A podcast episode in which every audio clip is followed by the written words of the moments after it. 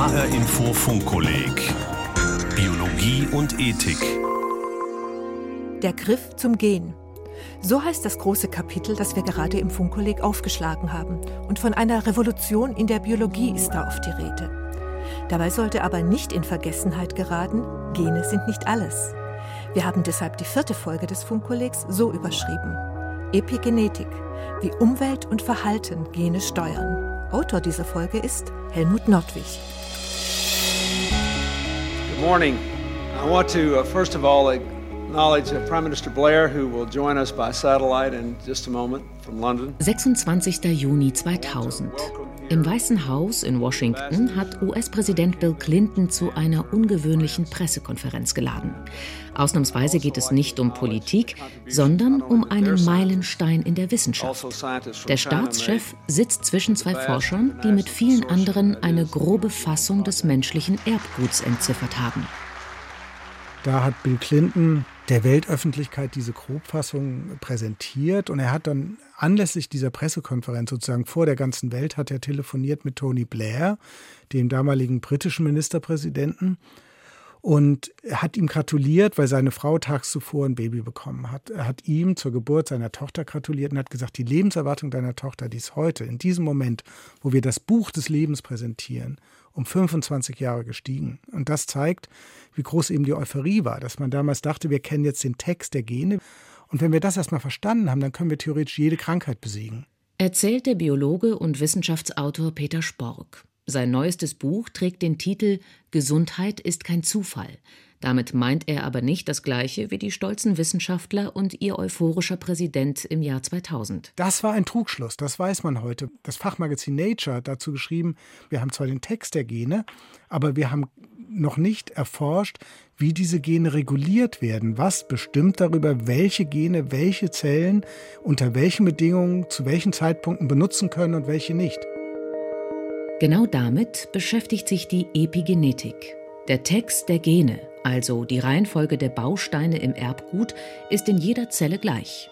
Doch schon in der frühen Entwicklung des Embryos sind epigenetische Mechanismen am Werk. Sie sorgen dafür, dass die eine Zelle später zur Haut gehört, aus einer anderen eine lichtempfindliche Sinneszelle im Auge wird und aus einer dritten eine Muskelzelle.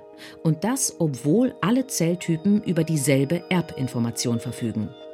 Aber sie werden eben nicht ständig alle verwendet. Welche Gene wann benutzt werden sollen, das verraten den Zellen bestimmte Botenstoffe oder andere körperinterne Signale. So bewirkt die epigenetische Steuerung schon ganz am Anfang unseres Lebens, dass aus Zellen mit identischem Potenzial ein komplexes Lebewesen entsteht. Wir entwickeln uns ja alle aus einer einzelnen befruchteten Eizelle heraus und daraus entsteht dann dieser riesige Organismus aus 30 Billionen Körperzellen, die aus bis zu 300 verschiedenen Zellarten bestehen. Und das wird natürlich auch gesteuert durch Signale von außen, die der Zelle sagen, in welche Richtung entwickle ich mich denn. Auch später ermöglicht die Epigenetik unserem Erbgut flexibel auf Umwelteinflüsse zu reagieren. Was wir essen, wie viel wir uns bewegen und ob wir Giften oder Stress ausgesetzt sind. All das beeinflusst, welche Gene unsere Zellen benutzen. Und es könnte sogar sein, dass dieser äußere Einfluss nicht nur uns selbst prägt, sondern sogar unsere Kinder und Enkel. In Tierversuchen ist das nachgewiesen. Wenn Forscher diese Befunde auch für Menschen erhärten sollten, dann würde die Epigenetik ganz neu erklären, wie unser eigener Lebensstil und auch unser Schicksal die folgenden Generationen prägen. Das ist so wie bei einem Schüler in der Schule, wenn der sich ein dickes Lehrbuch kauft und unter das Bett legt, passiert eigentlich gar nichts. Das Buch wirkt nur, wenn es jemand liest. So ist es mit dem Genom des Menschen ja auch. Nur die Gene, die gelesen werden können, können auch das Genprodukt, die Eiweiße, die daraus gebildet werden, bilden. Und da hat ja die Epigenetik eben den Effekt, den Schalter ein- oder auszuschalten, ob das Gen gelesen wird, übertragen wird in das Genprodukt. Berthold Koletzko ist Kinderarzt. Der Professor an der Universität München beobachtet schon lange. Die Gesundheit eines Kindes wird nicht zuletzt während der Schwangerschaft geprägt. Wenn die beginnt, werden beim Embryo die ersten Schalter des Erbmaterials in den Zellkernen umgelegt. Das passiert auf zweierlei Weise. Zum einen werden bestimmte Gene ausgepackt, Normalerweise ist die DNA im Zellkern extrem dicht verknollt. Das muss so sein, denn zwei Meter lang ist der Erbgutfaden in jeder einzelnen Zelle. Ein DNA-Abschnitt kann aber nur abgelesen und verwendet werden, wenn er aus diesem Knäuel hervorgeholt und zugänglich gemacht wird. Genau das passiert bei solchen epigenetischen Veränderungen. Die zweite Sorte von Genschaltern besteht aus chemischen Markierungen direkt an der DNA. Diese Anhängsel sind sozusagen Lesezeichen im unvorstellbar langen und unübersichtlichen Erbguttext. Sie sagen der Zelle gewissermaßen, lies diese Stelle zuerst, die brauchst du jetzt und merke sie dir, denn du wirst sie immer wieder benötigen. Bertolt Koletzko nennt ein Beispiel. Es gibt Untersuchungen, die zeigen, dass die Ernährung in dem ersten Drittel der Schwangerschaft die Anhängsel an die DNA an einem bestimmten Gen, dem Gen würden den Vitamin A-Rezeptor verändern. Frauen, die viel oder wenig Kohlenhydrate essen im ersten Schwangerschaftsdrittel, haben unterschiedliche epigenetische Marker. Und das Spannende ist, dass diese epigenetischen Marker die Ausprägung der Fettleibigkeit im Schulalter voraussagen, also der Körperfettgehalt mit sechs und neun Jahren bei Schulkindern lässt sich voraussagen über den Ausmaß der epigenetischen Veränderungen bei Geburt, der wieder zusammenhängt mit der Ernährung in der Schwangerschaft. Dieser Zusammenhang ist nicht zwangsläufig. Und anders als man vermuten würde, neigen gerade die Kinder zu Übergewicht, deren Mütter zu Beginn der Schwangerschaft zu wenige Kohlenhydrate zu sich nehmen. Zum Beispiel, weil sie bewusst auf Zucker, Weißbrot usw. So verzichten.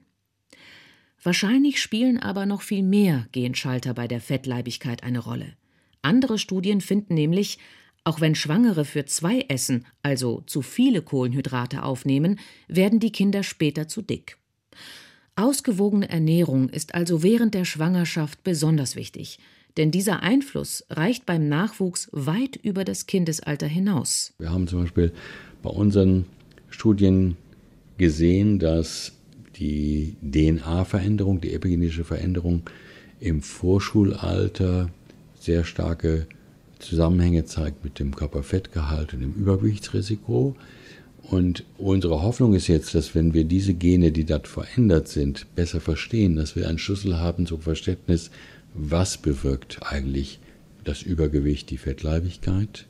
Denn wir können natürlich, wenn wir wissen, welche Gene es sind, auch schauen, welche Funktionen haben diese Gene, welche Stoffwechseleffekte werden damit ausgelöst. Und unsere Hoffnung ist, dass wir vielleicht damit auch Ansätze zu einer gezielten Vorbeugung finden könnten, gerade bei Gruppen von Kindern, die ein besonders hohes Risiko haben. Ein weiteres Beispiel zeigt noch deutlicher, wie die Ernährung der Mutter den Stoffwechsel ihres Kindes beeinflusst. Kanadische Forscher haben die Kinder krankhaft übergewichtiger Frauen untersucht. Diese Frauen wurden mit einer drastischen Methode behandelt, durch eine Operation wurde ihr Magen deutlich verkleinert, sodass sie wesentlich weniger aßen.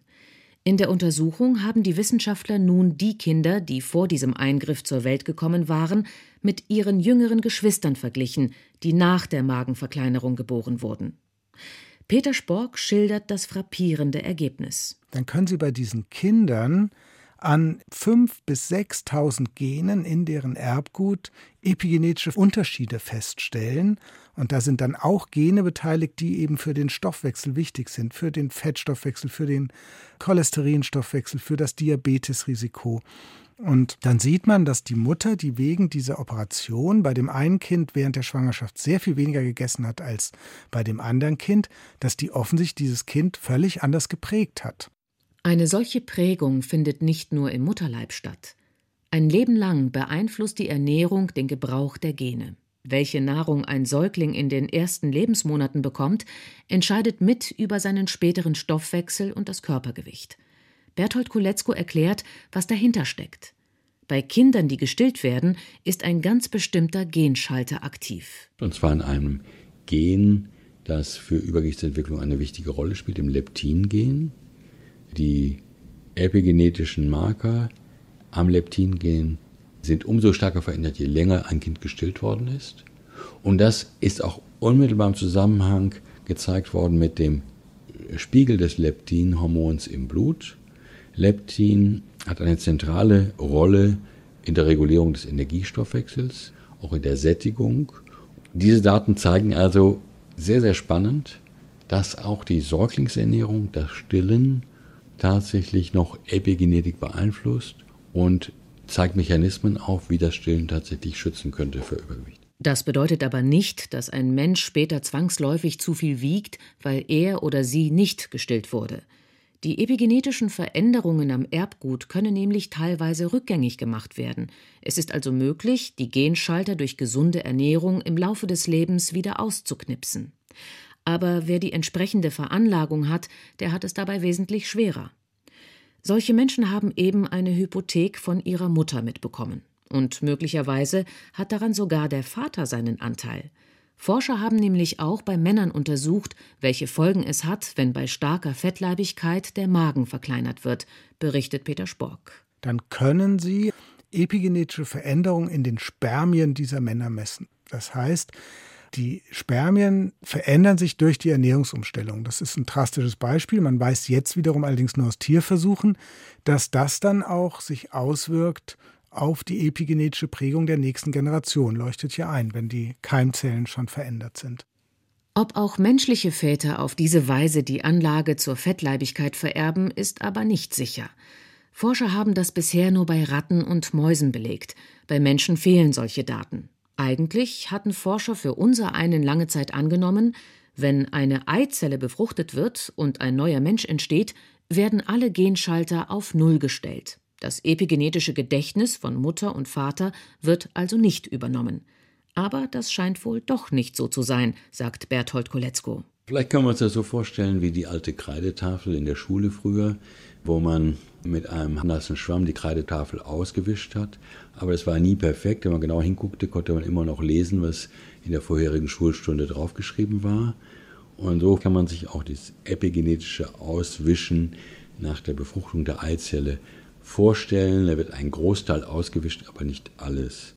Was unsere Mutter während ihrer Schwangerschaft gegessen hat und wie sie uns danach ernährt hat, ist verankert in unserem Erbgut. Und möglicherweise geben wir diese Prägung sogar an unsere eigenen Kinder weiter. Gute Hinweise auf diese Art der Vererbung hat die Forschung auf einem ganz anderen Gebiet. Es geht darum, wie gut wir Stress bewältigen. Gemeint ist nicht, dass wir ein bisschen angespannt sind, weil die Arbeit gerade kein Ende nehmen will oder der Partner nervt, sondern die massive Belastung nach einer lebensbedrohlichen Katastrophe. Auch das prägt sich im Erbgut ein, hat die Ärztin und Neurowissenschaftlerin Professor Elisabeth Binder herausgefunden. Sie ist Direktorin am Max Planck Institut für Psychiatrie in München. Gemeinsam mit ihrer US-Kollegin Rachel Yehuda hat sie das Erbgut von Holocaust-Überlebenden und ihren Kindern untersucht. Aber auch von jüdischen New Yorkern, die vor dem Holocaust ausgewandert sind und deren Kindern als Kontrollgruppe. Was Rachel Yehuda schon gezeigt hat, ist, dass in den Kindern von diesen Holocaust-Überlebenden ein höheres Risiko war, psychiatrische Erkrankungen zu haben, aber auch das Stresshormonsystem ist anders reguliert in diesen Kindern von Holocaust-Überlebenden. Und was wir in unserer Studie dann nochmal versucht haben zu verstehen, ob das möglicherweise mit epigenetischen Veränderungen einhergeht. Tatsächlich hat Elisabeth Binder solche Veränderungen gefunden. Und zwar in den Schaltern für ein Gen, das mit darüber bestimmt, wie der Körper auf Stresshormone reagiert, also wie gut oder schlecht jemand eine traumatische Situation bewältigt. Wir und andere haben in vielen Studien gezeigt, dass genetische, aber auch epigenetische Veränderungen in diesem Gen zu einem höheren Risiko führen können, an psychiatrischen Erkrankungen zu leiden, vor allem wenn man ein Trauma erlebt hat. Das heißt, wir gehen davon aus, dass diese epigenetischen Veränderungen, die wir in den Kindern der Holocaust-Überlebenden sehen, ein Marker ist, wie diese Leute mit Stress umgehen können und wie sehr ihr Stresshormonsystem aktiviert oder auch dann wieder runtergefahren wird, nachdem sie Stress erlebt haben. Und diese Regulation des Stresssystems ist ein ganz wichtiger Risikofaktor für psychiatrische Erkrankungen. Zum Beispiel für Depressionen, Panik oder Angstattacken. Auch hier haben die Forscherinnen aber nicht nachgewiesen, dass die Anfälligkeit für solche Zustände direkt vererbt wird, auch wenn Tierversuche das nahelegen. Es könnte ja ebenso gut sein, dass das Erbgut der Kinder erst nach der Geburt beeinflusst worden ist, zum Beispiel weil in der Familie von Überlebenden die Katastrophe des Holocaust die Familienatmosphäre geprägt hat. Und es gibt noch einen Grund, bei der Interpretation solcher Forschungsergebnisse zurückhaltend zu sein, sagt der Biologe Peter Spork. Da ist dann immer noch der Haken, dass meistens dann analysiert wird, epigenetische Veränderungen in Blutzellen oder in Speichelzellen. Und dann ist der Schritt noch nicht im Allgemeinen da zu sagen, finden diese Prozesse tatsächlich auch im Gehirn statt, wo es dann ja wichtig wäre, wenn wir uns mit Prozessen des Hirnstoffwechsels beschäftigen wollen. Aber Stress betrifft immer den ganzen Körper. Und wenn er schon in Blutzellen die Schalter der Gene verändert, dann ist es sehr wahrscheinlich, dass das auch im Gehirn so ist. So argumentieren jedenfalls die Wissenschaftler. Ein Indiz dafür, das epigenetische Muster in den Blutzellen verändert sich auch im Rahmen einer erfolgreichen Psychotherapie. Das hat die Psychiaterin Katharina Domschke von der Universität Würzburg herausgefunden. Sie hat zunächst nachgewiesen, bei Patientinnen, die von Panikattacken betroffen sind, sind die Schalter an einem bestimmten Gen deutlich verändert. Doch oft hilft diesen Menschen eine Verhaltenstherapie. Und bei den Patientinnen, bei denen die Psychotherapie gewirkt hat, hat sich praktisch die Epigenetik an diesem Gen völlig normalisiert. Sie waren nicht mehr zu unterscheiden von gesunden Patientinnen. Und bei den Patientinnen, bei denen die Psychotherapie nicht gewirkt hat, war es genau umgekehrt. Da ist es sogar tendenziell eher schlimmer geworden, die Epigenetik an dieser Stelle. Und das zeigt sehr schön, dass man heute diese Effekte messen kann, also um es auf eine ganz große Ebene zu heben. Wir können heute zeigen, wie das Leben unseren Körper, unsere Seele verändert. Und das ist nicht einmal aufwendig. Die Schalter an den Genen können Forscher im Labor innerhalb von einigen Stunden nachweisen. So können sie auch feststellen, welche Einflüsse diese Schalter am ehesten in eine andere Stellung bringen. Und da zeigt sich eben, das kann zum Beispiel eine wirksame Psychotherapie sein. Ebenso können Medikamente daraufhin getestet werden, ob sie die Genschalter verändern. Im Bereich der Psychiatrie könnte das möglicherweise eines Tages Patienten mit der Alzheimer-Krankheit helfen. Aus Tierversuchen ist bekannt, dass bei den betroffenen Nervenzellen im Gehirn auch die epigenetischen Markierungen verändert sind. Bei Mäusen konnten Forscher das mit einem Wirkstoff rückgängig machen. Die Krankheit haben sie so zwar nicht geheilt, aber den Verlauf aufgehalten. Göttinger Wissenschaftler des Deutschen Zentrums für neurodegenerative Erkrankungen testen diese Substanz seit Frühjahr 2017 an 80 Patienten. Doch Elisabeth Binder ist eher skeptisch. Sie kann sich vorstellen, dass ein solcher Eingriff in die Genschalter eher schadet als nützt. Man muss sich auch vorstellen, dass ja diese epigenetischen Veränderungen im ganzen Genom vorkommen. Das ist ja nicht sehr spezifisch. Das heißt, wenn wir mit so Hammer-Medikamenten eingreifen, ändern wir das ganze Genom und vielleicht nicht unbedingt an den Stellen, wo wir es gerne ändern würden.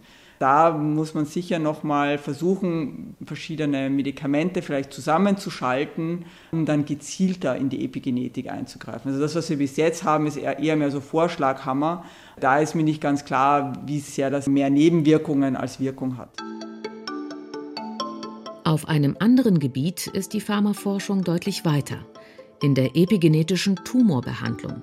In gesunden Zellen sorgt unter anderem eine bestimmte Eiweißstruktur, eine Krebsbremse dafür, dass sich diese nicht hemmungslos teilen. Doch bei einigen Krebsarten, vor allem Blut- und Knochenmarkkrebs, ist der Genschalter für diese Bremse außer Gefecht gesetzt. Dann gerät die Zellteilung außer Kontrolle.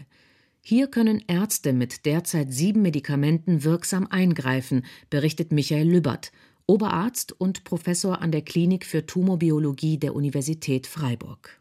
Medikamente, die seit Jahrzehnten schon im Labor eingesetzt werden und einen etwas steinigen Weg hatten, aus der wissenschaftlichen Community heraus den Weg in die Zulassung zu finden. Erfreulicherweise sind diese Medikamente in den angewandten Dosierungen mindestens so gut verträglich wie niedrig dosierte Chemotherapie, vielleicht besser. Und aus dem Grunde auch inzwischen zugelassen für die Behandlung verschiedener bösartiger Knochenmarkserkrankungen. Diese Präparate müssen einmal pro Woche gespritzt werden, doch nach ein paar Jahren lässt die Wirkung nach. Immerhin, das ist ein Zeitraum, den der Patient sonst nicht erlebt hätte, und es sind meist gute Jahre. Denn die Behandlung ist gut verträglich, weil sie nur auf die Krankenzellen abzielt. Wenn wir sehen, dass gleichzeitig mit dem Anschalten solcher Wachstumsbremsen die Tumorzellen langsamer wachsen und dann irgendwann absterben, so ist das eine reizvolle Alternative zu sofort wirkender die Zellen kurzfristig abtötender Chemotherapie und die Übersetzung in diese klinische Anwendung basierte eben darauf, dass wir hier die Zellen reprogrammieren und nicht einfach totschlagen, was bei der epigenetischen Therapie nicht das primäre Ziel ist. Doch solche Medikamente wirken nicht bei jedem Patienten. Warum? Das wissen die Ärzte nicht genau. Sie versuchen zurzeit herauszufinden, ob es eine Möglichkeit gibt, den Behandlungserfolg vorherzusagen. Auch sonst gibt es noch viel Forschungsbedarf. Unser Erbgut ist uns in die Wiege gelegt. Und diese Anlagen selbst können wir nicht beeinflussen, auch wenn es bereits Versuche gibt, unerwünschte Erbinformationen mit der Genschere CRISPR-Cas zurechtzustutzen. Doch das wird nur teilweise erfolgreich sein, denn letztlich sind es die epigenetischen Muster, die aus der Genpartitur Musik machen. Bereits im Mutterleib beginnt die Umwelt auf unsere Gene einzuwirken. Was und wie viel eine Schwangere isst, ob sie raucht oder Alkohol trinkt, bestimmt mit darüber, wie der Fötus sein Erbgut nutzt.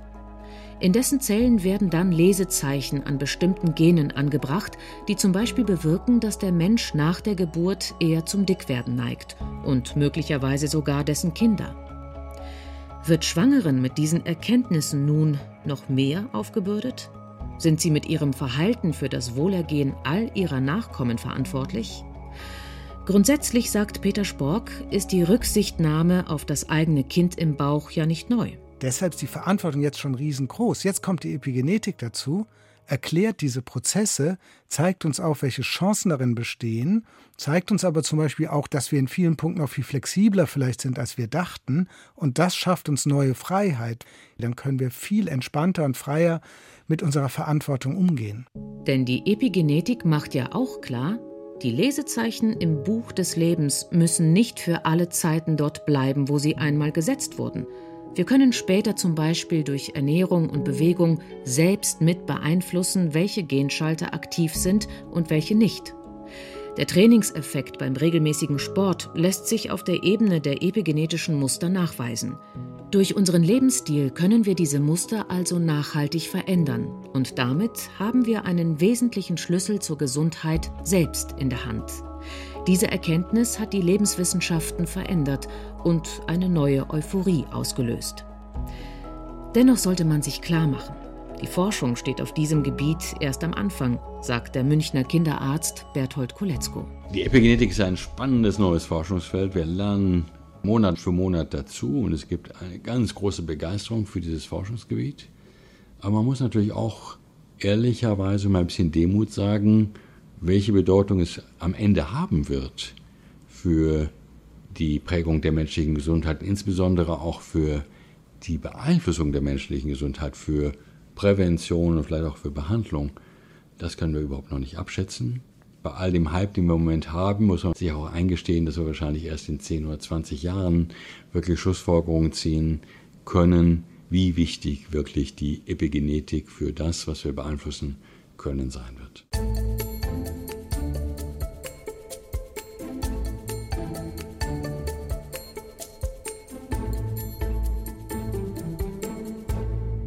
Sie hörten die vierte Folge des Funkkollegs Biologie und Ethik. Autor war Helmut Nordwig.